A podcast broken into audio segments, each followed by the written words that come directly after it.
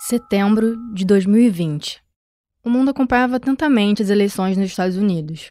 O presidente Donald Trump, do Partido Republicano, enfrentava Joe Biden, do Partido Democrata.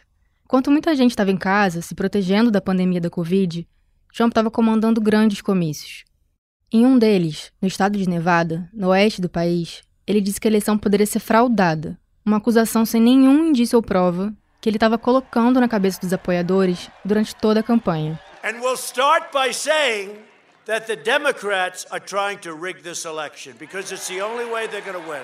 Quatro anos antes, quando ainda não tinha nenhuma experiência no poder público, Trump tinha contrariado todas as expectativas e derrotado Hillary Clinton, uma figura tradicional da política americana.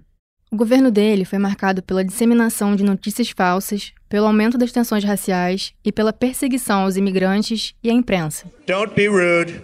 Don't be rude. No, I'm not going to give you a question. I'm not going to give you a question. You are fake news. Naquele setembro de 2020, o mandato do Trump caminhava para o fim, e algumas dúvidas iam surgindo. Qual o tamanho do dano que ele já tinha causado na democracia? E se Trump fosse reeleito, seria um caminho sem volta?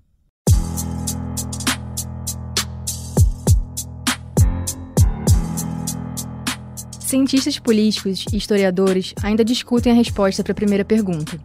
A segunda foi suspensa por algum tempo, porque Biden foi eleito presidente. Mas Trump tem chances reais nas eleições desse ano. Então pode ser que em breve a gente descubra como seria um segundo mandato dele. Com a derrota de Trump em 2020, progressistas no mundo todo respiraram aliviados. Mas ele era só a ponta do iceberg, a face mais visível de um movimento global de ascensão de líderes autoritários problema estava longe de acabar. Se nos Estados Unidos parecia que a ameaça tinha ficado para trás, em outros países ela se aprofundava mais do que nunca. Eu sou Ana Luiz Albuquerque e esse é o primeiro episódio do Autoritários, um podcast da Folha que investiga líderes contemporâneos que ameaçam a democracia e as conexões entre eles. O projeto tem apoio do Pulitzer Center on Crisis Reporting.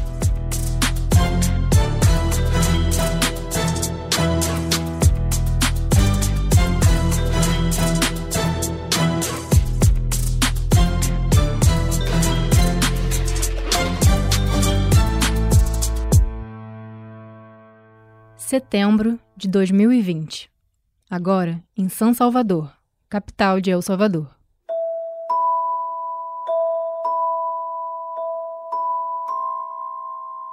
O jovem jornalista Nelson Rauda trabalhava no El Faro, um dos principais meios de comunicação da América Central.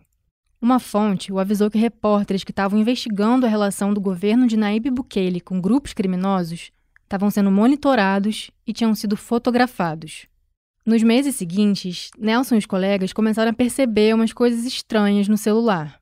Ele estava numa ligação e começava a ouvir uns barulhos esquisitos. Amigos diziam que pegavam o celular e percebiam que a câmera estava aberta, mesmo sem terem tocado no aparelho. Explicar, de repente, eh, escuchaba haciendo llamadas, escuchabas eh, ruidos en el teléfono. Compañeros te decían que, que entraban a su teléfono tenían la, la aplicación de cámara abierta cuando no lo habían tocado. O Nelson não sabia se ele estava sendo paranoico ou se tinha mesmo algo errado. Uno no sabe bien la, la distancia la frontera entre qué es tu paranoia y qué es cierto.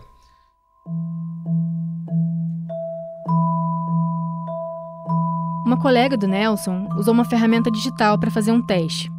A ferramenta identificava se o aparelho tinha sido invadido por um programa espião. Deu positivo. Então todos da redação fizeram o teste e a maioria teve o mesmo resultado. Aí eles contataram o Citizen Lab, uma organização da Universidade de Toronto, no Canadá, que investiga monitoramento digital contra a sociedade civil. O laboratório confirmou que os celulares tinham sido infectados com o programa de espionagem Pegasus. Eles não foram os únicos. Uma investigação internacional revelou que jornalistas, políticos e ativistas foram espionados com a ajuda de um programa desenvolvido por uma empresa israelense. O número de alvos de espionagem passa de 50 mil, espalhados em mais de 45 países. Com o Pegasus, os invasores conseguem coletar basicamente qualquer dado do celular: localização, fotos, contatos, e-mails, mensagens de aplicativo. Dá para ouvir as chamadas e acessar a câmera e o microfone remotamente. Na época em que a espionagem veio à tona, o grupo israelense NSO, que criou o programa, disse que o sistema não estava ativo em El Salvador. O site da empresa diz que a ferramenta só é vendida para governos democráticos que precisam vigiar criminosos e terroristas. O governo Bukele negou ter usado Pegasus.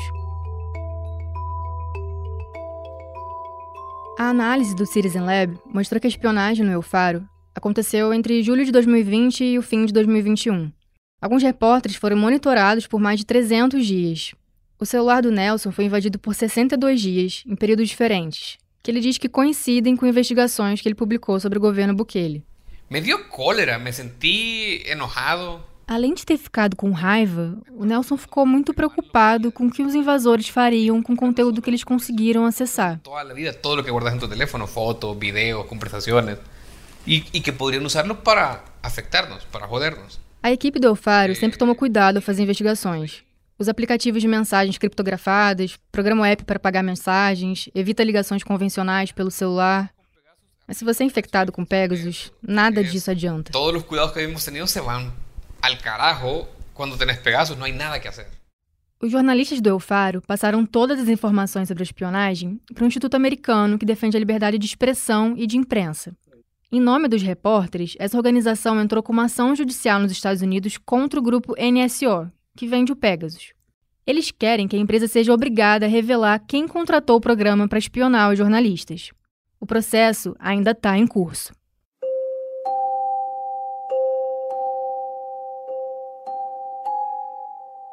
Setembro de 2020, em León, Nicarágua. A algumas centenas de quilômetros do Nelson, o cerco também apertava contra Alexa Samora, uma ativista e defensora dos direitos humanos. Naquele mês, a polícia da ditadura de Daniel Ortega passou a vigiar a casa dela todas as noites. Grupos paramilitares tentaram invadir o lugar. Grupos paramilitares que tentavam ingressar a minha casa, mas meu caso não é aislado. Meu caso é como a típica vivência de um opositor em Nicarágua. Alexa faz parte do Conselho Político da Unidade Nacional Azul e Branco, um dos maiores grupos de oposição a Ortega.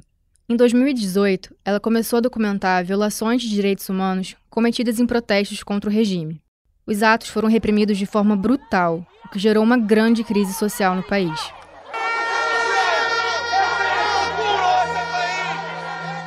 A Comissão Interamericana de Direitos Humanos estima que ao menos 355 pessoas morreram em meio à repressão, entre 18 de abril de 2018 e 31 de julho de 2019. Por ter registrado as violações, Alexa ganhou visibilidade e passou a ser ainda mais perseguida. Ela foi formalmente acusada de traição à pátria. No fim de 2020, meses depois de investidas policiais contra a casa dela, Alexa se mudou de cidade. Porque a situação era insostenível, totalmente insostenível. Ela morou em três abrigos chamados de casas de segurança. São espaços que os ativistas consideram seguros, que estariam protegidos do governo.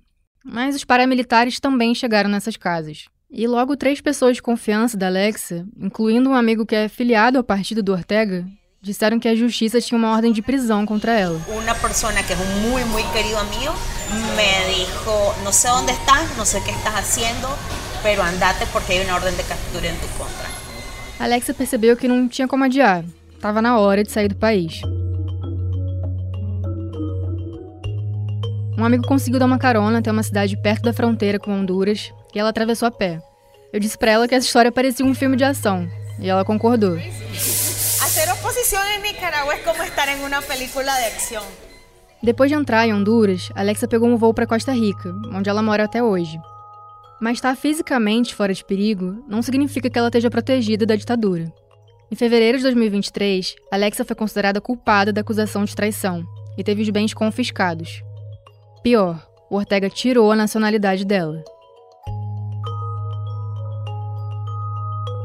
Alexa diz que estava trabalhando um período nos Estados Unidos quando ficou sabendo da decisão.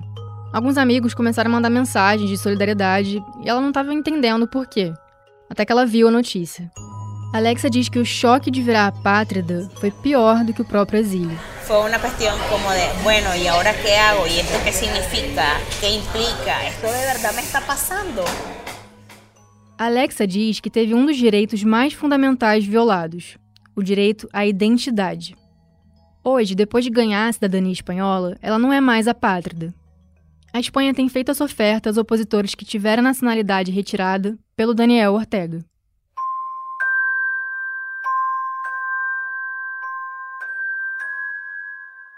Setembro de 2020, Nova Delhi, Índia. Um dos principais ativistas estudantis do país era preso com base em uma lei antiterrorismo usada pelo governo de Narendra Modi para perseguir opositores. Umar Khalid, a former student of the Jawaharlal Nehru University, has been arrested by the Delhi Police Special Cell in connection with the Northeast Capital Riots case. Umar Khalid foi acusado de ter inflamado protestos feitos contra o governo meses antes, quando Donald Trump visitou a Índia. Em fevereiro, Delhi foi tomada por casos gravíssimos de violência entre hindus e muçulmanos, e 53 pessoas morreram. As alegações começaram nas redes sociais, quando integrantes do partido do Modi compartilharam 40 segundos de um discurso que o Mar tinha feito numa universidade. Ele dizia que o governo estava tentando dividir o país e que o povo tinha que se unir, e convocava as pessoas a irem às ruas depois que o Trump chegasse à Índia.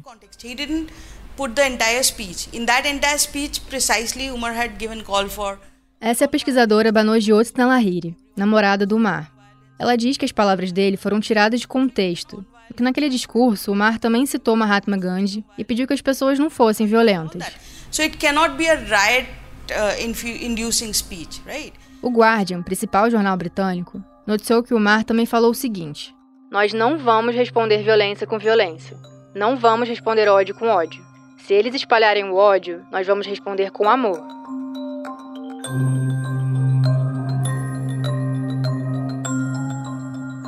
As notícias de que o Mar seria preso estavam circulando na imprensa via meses. Em agosto de 2020, a polícia chamou o Mar para um interrogatório, mas ele foi liberado em seguida. Em setembro, ele foi convocado de novo e passou o dia prestando depoimento. A Banojosna diz que os familiares e amigos ficaram esperando ansiosos na porta da delegacia. We were very anxious. We were expecting the worst, but à meia-noite daquele dia, a polícia avisou que o Mar seria detido. Já se passaram mais de três anos e ele continua preso, esperando o julgamento.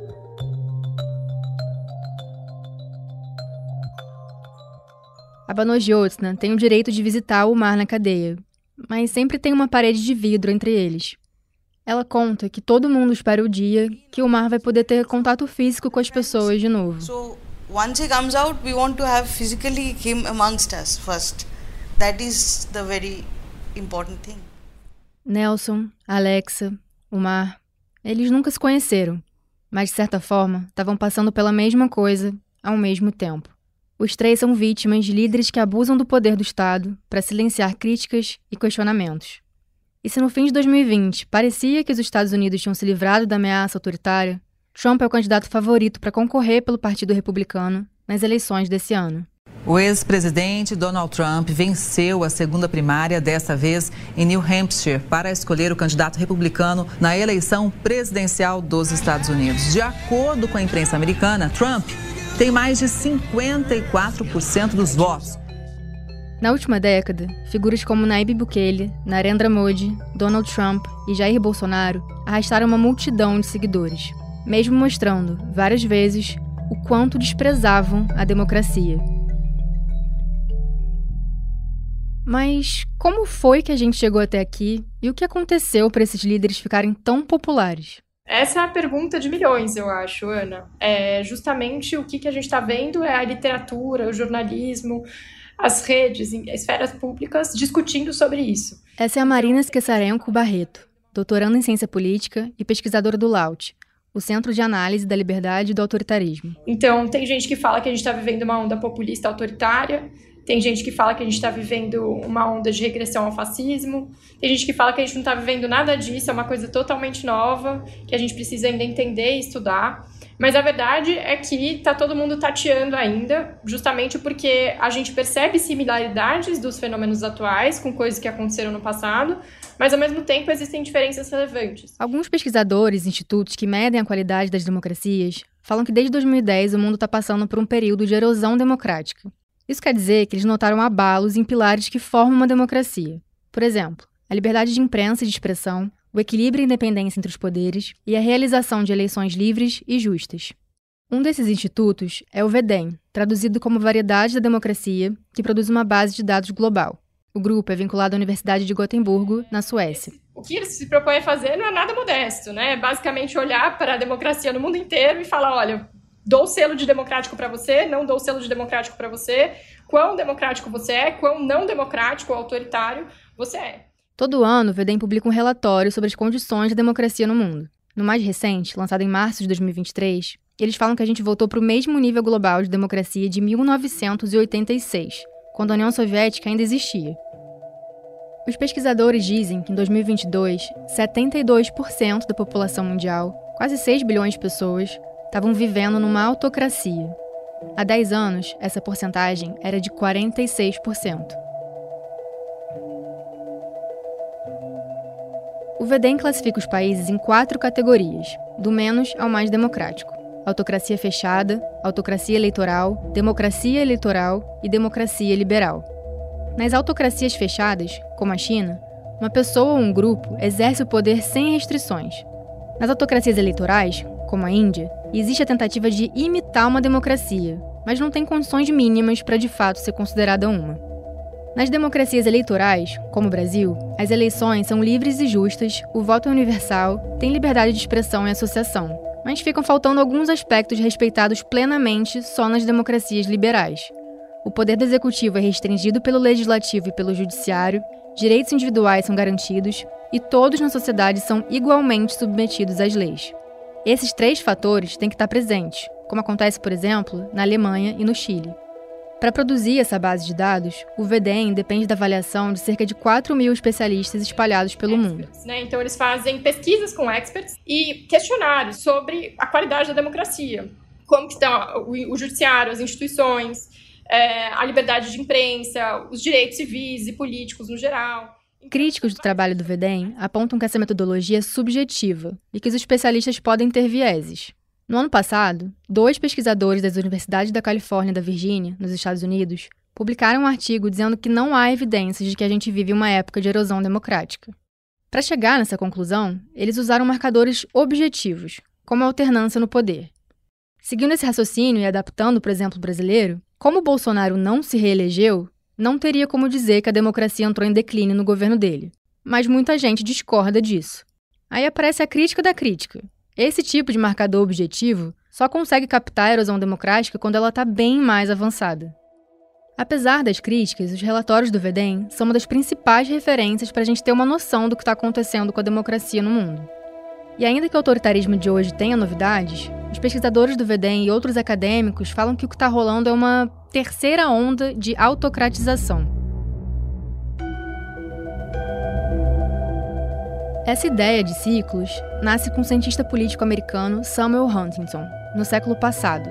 Ele dizia que em certos períodos da história a gente teve ondas de democratização, que foram seguidas por ondas reversas, de autocratização. Então, teria uma primeira onda de democratização ainda no século XIX, que vai até os anos 20 do, ano, do século passado. Então, você vê basicamente a expansão do voto, né? É, o voto vira universal, voto para as mulheres. Então, é, mudanças muito relevantes na sociedade nesse sentido, operários entrando no parlamento, etc. Isso seria uma primeira onda de democratização. Em seguida, você tem uma reação que é o nazifascismo. E aí, isso seria uma primeira onda de autocratização. Blink wie Windhunde, zäh wie Lehner und hart wie Kruppstahl.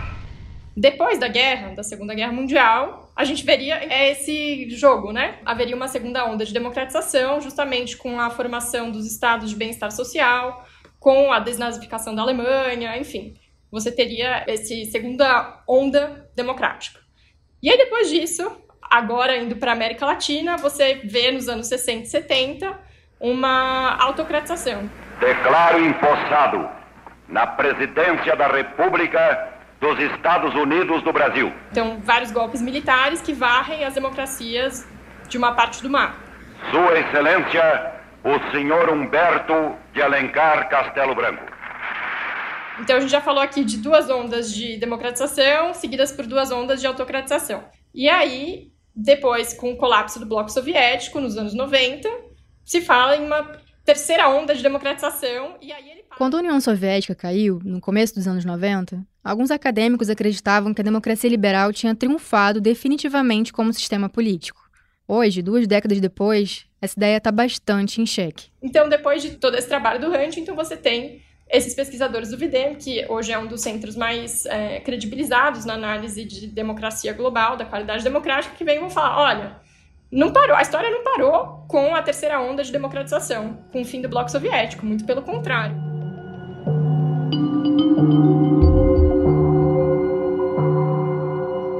Tudo isso que eu discuti com a Marina começou a me inquietar em 2022. Eu estava fazendo um mestrado na Universidade de Columbia, nos Estados Unidos, e peguei uma matéria que se chamava Autocracia e Democracia. Um dos casos que a gente estudou foi do primeiro-ministro húngaro, Viktor Orbán, que virou uma espécie de ídolo para a direita de todo mundo. Eu fiquei muito intrigada, pensando como que um país pós-comunista de 10 milhões de habitantes tinha virado um laboratório para o conservadorismo global. Aí eu viajei para a Hungria em dezembro daquele ano. Voltei para Nova York, eu terminei a reportagem final do mestrado, me formei e continuei intrigada. Orbán, o Bolsonaro ou Trump não surgem no vazio. Eles são parte de um fenômeno mundial de líderes com traços autoritários que ganharam muita projeção e popularidade nas últimas décadas. Tipo o economista Javier Milei, eleito na Argentina no fim do ano passado. Ainda não dá para dizer que o Milei é um autoritário, mas no décimo dia de governo, ele já publicou um mega decreto revogando ou alterando mais de 300 leis e normas, que foi recebido pela sociedade civil com bastante resistência. Esses governantes usam táticas parecidas e exploram insatisfações e ressentimentos das pessoas. Eles perceberam essas afinidades e criaram pontes. Prezado Urbano, é uma satisfação muito grande estar na Hungria. Considero o seu país o nosso pequeno grande irmão. Tem um fio que liga esses personagens. E eu tava obcecada em seguir esse fio. Eu queria entender por quê e como esses caras têm chegado e se mantido no poder. Foi daí que nasceu esse podcast. Para montar esse quebra-cabeça, eu sabia que tinha que viajar para alguns países onde a democracia está em risco.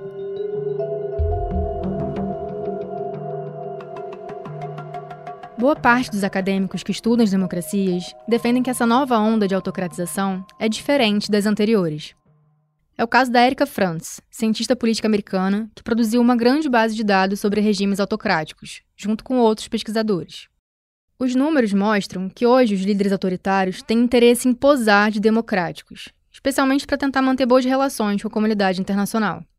Desde o fim da Guerra Fria, aumentou a porcentagem de autocracias que permitem a existência de mais de um partido e o funcionamento do poder legislativo, ainda que com restrições, e que promoveram pelo menos uma eleição. Vamos falar agora da eleição presidencial na Nicarágua. Daniel Ortega foi declarado agora pela manhã vencedor e vai para o seu quarto mandato consecutivo. A votação foi considerada de fachada pela comunidade internacional. Para você ter uma ideia, sete pré-candidatos foram presos neste ano sob acusação de traição à pátria.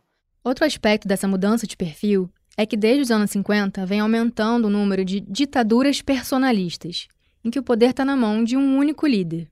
A base da Erika Franz mostra que também com o fim da Guerra Fria, caiu o número de ditaduras militares e de ditaduras centradas em um partido.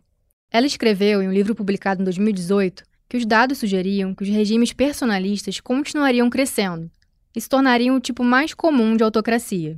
O presidente russo Vladimir Putin parabenizou o líder húngaro Viktor Orbán nesta segunda-feira pela vitória nas eleições gerais e expressou o desejo de reforçar os laços entre Moscou e Budapeste. Mas talvez a diferença mais relevante, defendida por parte dos acadêmicos, seja de que hoje a democracia é corroída por dentro, de forma gradual e sorrateira. Ou seja, se antes golpe se dava com um tanque na rua, hoje se dá pelas leis e instituições, pouco a pouco. Segundo a base da Erika Franz, entre 1946 e 2010, quase metade das tomadas de poder aconteceu por golpes, como da ditadura militar no Brasil em 1964. Pós-Guerra Fria, o percentual de tomada de poder por golpe cai para 30%. E a partir dos anos 90, aumentaram as tomadas de poder por líderes que foram eleitos democraticamente, mas que depois abusaram da posição para minar a democracia. A Marina Barreto, que falou antes no episódio, faz uma ponderação. Ela concorda que o processo é mais gradual hoje, mas lembra que no passado as leis também foram usadas para legitimar governos autoritários. No Brasil, a ditadura militar também se utilizou largamente de decretos institucionais, atos institucionais, e embora o direito é visto mais como uma arbitrariedade, eles se preocupavam com as formas legais e o emprego dessas formas legais. Mas quais fatores podem fazer uma democracia entrar em crise? Um deles é a dificuldade desse sistema de atender às expectativas da sociedade. Se as pessoas sentem que não têm acesso a direitos básicos, elas podem acabar apoiando figuras autoritárias. Esses políticos costumam oferecer soluções simples para problemas complexos, o que, em primeiro momento, pode apaziguar inseguranças e medos dos eleitores. Crises econômicas também já foram apontadas como um gatilho para a erosão democrática. Né? Não é que essas pessoas são insanas, fascistas, todas. A Marina diz que colocar certos rótulos nos eleitores de Bolsonaro ou de outros líderes autoritários impede o diálogo e ignora o sofrimento social que está por trás da popularidade deles. Né? Existem outros medos que esses líderes autoritários sabem capitalizar sobre muito bem. Então... Outro fator importante para a crise democrática é a polarização política tóxica. Em geral, os cientistas políticos concordam que algum nível de polarização é positivo na sociedade. Mas se ele escala muito, passa a estar ligado ao declínio democrático. Quando você vê o opositor como um inimigo, uma ameaça, você fica mais disposto a apoiar ações não democráticas para silenciá-lo. Uma pesquisa mostra que a população brasileira acha que aumentou, piorou a polarização política aqui no Brasil e que diminuiu o espírito de civilidade, a tolerância entre aqueles que pensam diferente. As tecnologias que facilitaram a disseminação de informações falsas também têm um papel nisso. É só pensar em quanto o uso sistemático das redes sociais é estratégico para a popularidade de figuras como Bolsonaro e Trump. Tem ainda outro aspecto essencial para entender a crise das democracias e a ascensão de líderes autoritários na última década: o populismo. Sem dúvida, populismo é um dos conceitos mais, mais disputados, mais contestados da, da ciência política, porque ao longo da história foram muito poucos os as figuras políticas, os movimentos políticos que se reivindicaram populistas, né? que bateram no peito para falar eu sou populista.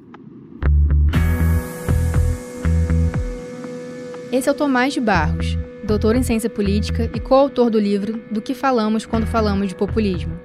O Tomás destaca alguns traços que ajudam a identificar essa característica. O primeiro deles é o discurso do povo contra as elites. O populista, claro, se coloca do lado do povo, como alguém que sabe, representa e defende o que o povo quer. I am your voice. Quando Trump diz que ele é a voz do povo, e os populistas autoritários fazem muito isso, essa é uma tentativa de esvaziar outros espaços de decisão e de representação, como o judiciário e o legislativo. E isso pode ser perigoso. Acabou a época da patifaria! É agora o povo no poder! Porque se o poder é do povo e o populista fala pelo povo, na prática o que ele está dizendo é que o poder é dele. Contem com o seu presidente para fazer tudo aquilo que for necessário. Essa definição de quem é o povo ou quem é elite também é subjetiva. Quando o Bolsonaro fala do povo brasileiro, na verdade ele está falando dos apoiadores dele. Então você vê que uh, o povo pode ser caracterizado como um grupo político de esquerda, de direita, de centro, e a elite também. A elite a gente vê ao longo do tempo, ela sendo caracterizada de diversas maneiras. Às vezes a elite é uma elite empresarial, são os ricos, os poderosos. Às vezes a elite são, na verdade, os intelectuais ou algum grupo minoritário que as pessoas acreditam que domine a política. O Tomás aponta outro aspecto que é o de movimentos populistas em geral mudarem o que pode e o que não pode aparecer na política, mobilizando setores da sociedade que estavam excluídos desse espaço. Os populistas muitas vezes também se apresentam de uma forma diferente dos políticos tradicionais. Isso é uma coisa que se fala frequentemente. Os líderes populistas eles são bonachões, grosseiros, falam de um jeito culturalmente popular, às vezes, enfim, rompem com as regras de como se comportar na política. Nesta semana, o presidente Jair Bolsonaro recebeu a reportagem de Veja para uma entrevista exclusiva no Palácio da Alvorada. Bem ao seu estilo, ele apareceu na biblioteca de chinelo, bermuda e camisa de um time de futebol. Normalmente, a gente pensa no populismo com uma carga negativa, mas o Tomás diferencia dois tipos: o democratizante e o reacionário. Primeiro vai trazer para a política minorias que não tinham voz, tentando incluir cada vez mais gente, mesmo que aos poucos e com limitações. O negro, o indígena, o pobre, a mulher. Mas é do segundo tipo que a gente vai falar nesse podcast. O Tomás diz que esse populismo reacionário coloca na política setores ultraconservadores, que antes se viam excluídos, sem poder falar abertamente. O populismo reacionário vai incorporar eles na política, mas é uma incorporação paradoxal, porque é colocar eles para dentro da política para reforçar estruturas de dominação. O Tomás fala em um fator principal que permitiu a ascensão dos populistas reacionários. Eles trazem uma sensação de ordem para quem está angustiado com tantas transformações no mundo. Ele lembra que, ao longo do tempo, todas as formas de autoridade foram colocadas em xeque dos reis, da religião, da ciência, da família. Isso também é angustiante, isso também produz angústias de um mundo que não, não é mais aquele que ele costumava ser. As certezas que nós tínhamos, elas não são mais as mesmas. Ah, e nesse mundo que está desabando, por assim dizer, para muitas pessoas a solução é, é reforçar a autoridade, é reforçar a ordem, é que um líder com pulso firme venha e reestabeleça uma sociedade bem ordenada.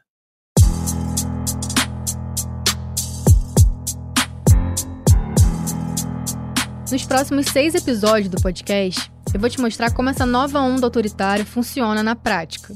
Cada episódio vai tratar de um líder que tem colocado a democracia em risco, em várias partes do mundo. Eu vou te contar quem ele é, como ele chegou ao poder, por que ele é um autoritário e como isso afeta a população local.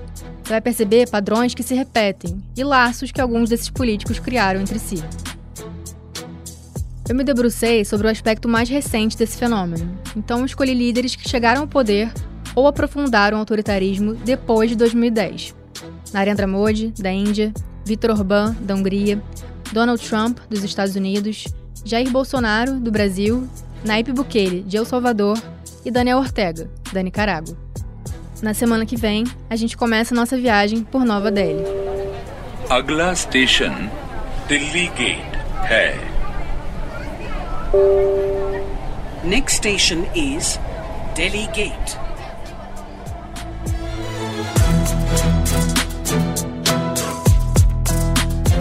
Eu sou Ana Luiz Albuquerque, responsável pela apresentação, roteiro, produção e reportagem do Autoritários. Se você gostou do episódio, avalie a gente e segue o podcast na sua plataforma favorita para não perder os próximos. A edição de som é do Rafael Conkle, a coordenação é da Magia Flores e do Daniel Castro, a produção no roteiro é do Vitor Lacombe e a supervisão dele é do Gustavo Simo. A identidade visual da Catarina Pinhato. Esse episódio usa o áudio da Fox News, CNBC, TV Globo, EITB, India Today, Record News, VDR, UOL, Globo News, AFP, CNN Brasil, PBS, O Globo, Veja e do documentário Tempo de Resistência. Até semana que vem!